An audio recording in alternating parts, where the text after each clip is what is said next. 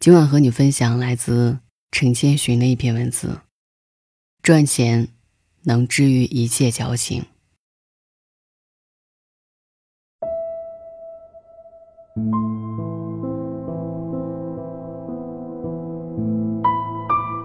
昨天约一个朋友出来看电影，结果被拒绝了。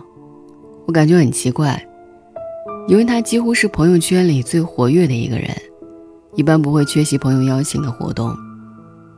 他告诉我，现在正疲于赚钱，耽误不起时间。原来前段时间他的妈妈生病了，他头一次意识到，原来父母正在逐渐衰老，开始小病不断了。在医院里。他一脸愁苦地混在人群中排队交钱，看着账面上的金额，想到自己的月光生活和银行卡里仅有的两千块钱，突然一下子意识到金钱的好处了。当生活带着疾病、灾难、窘迫袭来的时候，我们才会意识到，没钱真是太惨了。我突然想起自己最穷的那一段时期，连生病都不敢，因为看病实在太贵了。肠胃炎犯了，只能蹲在马桶前吐，然后强迫自己喝掉一大杯热水。那时候才发现，有钱真好，至少会让我们生活的更加体面，拥有更多选择权。曾经看过一部电影，名字已经记不大清，但是其中有一句台词让我一直记到现在。我并不爱钱，但我知道钱能带来独立和自由。我喜欢的是独立和自由的生活。网剧《北京女子图鉴》中，陈可刚到北京时，投奔了他的高中同学，明知男女有别。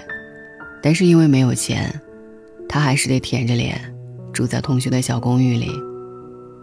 后来差点被同学侵犯，决定离开之前，还是小心翼翼地问他：“之前你给我介绍的工作，我还能做吗？”如此卑微，归根到底，还是因为两个字：没钱。关于人为什么一定要努力赚钱，网上有这样的一段答案，我非常的认同。辛苦的赚钱，不是因为多爱钱，而是这辈子不想因为钱和谁低三下四，也不想因为钱而为难谁，只希望在父母年老时，我可以有能力分担；在孩子需要时，我不会囊中羞涩。如果给我们一个必须努力的理由，那必然是因为怕穷。之前看我的前半生的时候，觉得罗子君特别矫情，名牌大学毕业，面容姣好，因为当初老公一句“我赚钱养你”，便选择做了全职太太。饭有人做，孩子有人带，随便一双鞋就是八万块。丈夫在职场风生水起，而她只会逛商场和胡思乱想，没有一丁点儿经济能力。所以在婚姻危机到来时，才会那么单薄无力。在婚姻这一场赌局里，罗子君输得精光。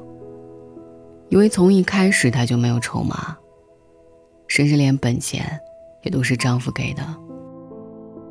好在罗子君醒悟的够快。离婚后立马找工作，一步步翻身。与罗子君形成鲜明对比的是她的闺蜜唐晶。唐晶是典型的职业女性，有钱有房，在职场混得风生水起，从不依靠任何人。小说里，子君离婚后有一天控制不住自己的情绪，跑到唐晶的办公室逃避现实。有这么一段心理描写。以前我并没有来过唐晶的办公室，今天有种温馨与安全感，坐下来竟不大想离开。这是属于他的天地，是他赤手空拳、咬紧牙关争取回来的，牢不可破。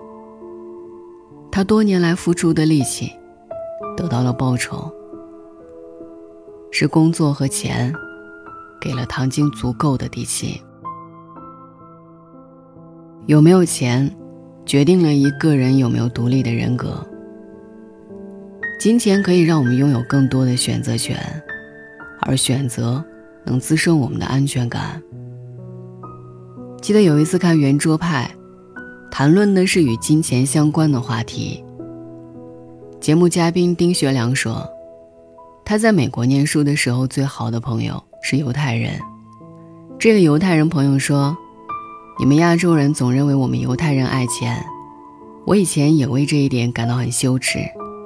但是后来我的父亲跟我讲了一句话，从此以后我就知道，为什么我们家世世代代爱钱。”因为一旦遇到了迫害的时候，无论是什么理由，能把一家人的命买下来的，就是钱。犹太人不是爱钱，他们爱的是钱能买下一家人的命。金钱在一定程度上与尊严、自由划等号，让我们体会到温暖和安全感，而寻求安全感。又是我们潜意识里的一种本能。微博上有个搞笑的段子：闺蜜失恋了之后订了一张机票，飞到了马尔代夫度假。一周回来后跟没事人一样。我问她，是如何快速的走出失恋的阴影的？是爱的不够深吗？她说，大概是有钱吧。没钱的人失恋了就只能买两瓶啤酒。坐在马路牙子上哭，但有钱，你就能去浪漫的土耳其，还有东京和巴黎，一边浪一边哭，想怎么哭就怎么哭。不是我们非要推崇金钱，而是没有钱，生活真的不那么好过。只有当你把时间花在提升自己，踏踏实实赚钱的时候，你才会远离一切浮躁和矫情。因为那些又忙又有钱的人，绝不会把时间花在无用的情绪上。晚安。车窗外树影婆娑，春风吹开了花朵，看着满眼人的景色，可有一草一木属于我。沿着岁月的车辙，悄然将青春走过。回首来路一片萧瑟，梦的泉水是否已干涸？在夕阳下写一首歌，孤单时的影子唱着，任凭生活潮起潮落。敲打着深藏内心的脆弱，在夕阳下写一首歌，晚风陪着我轻轻和。多少炙热已经冷漠，不悔改，是我固的执着。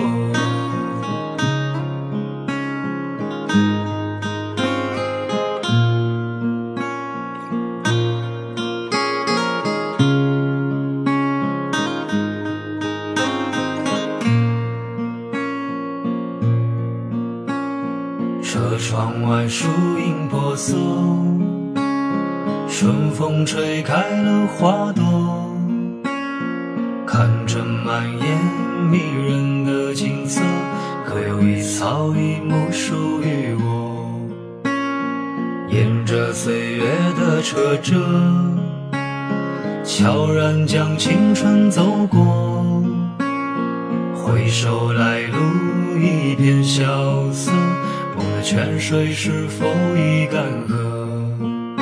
在夕阳下写一首歌，但是对影子唱着任凭生活潮起潮落敲打着深藏内心的脆弱在夕阳下写一首歌晚风陪着我轻轻和多少炙热已经冷漠不会更顽固的执着。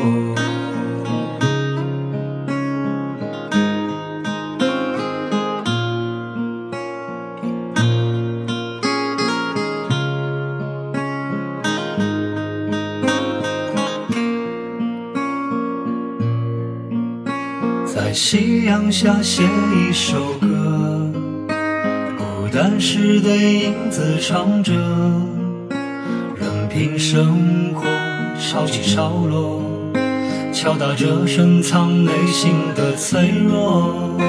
这些年怕看过破，面孔被光阴雕刻，有谁知道为了什么？眼中的泪已不再清澈。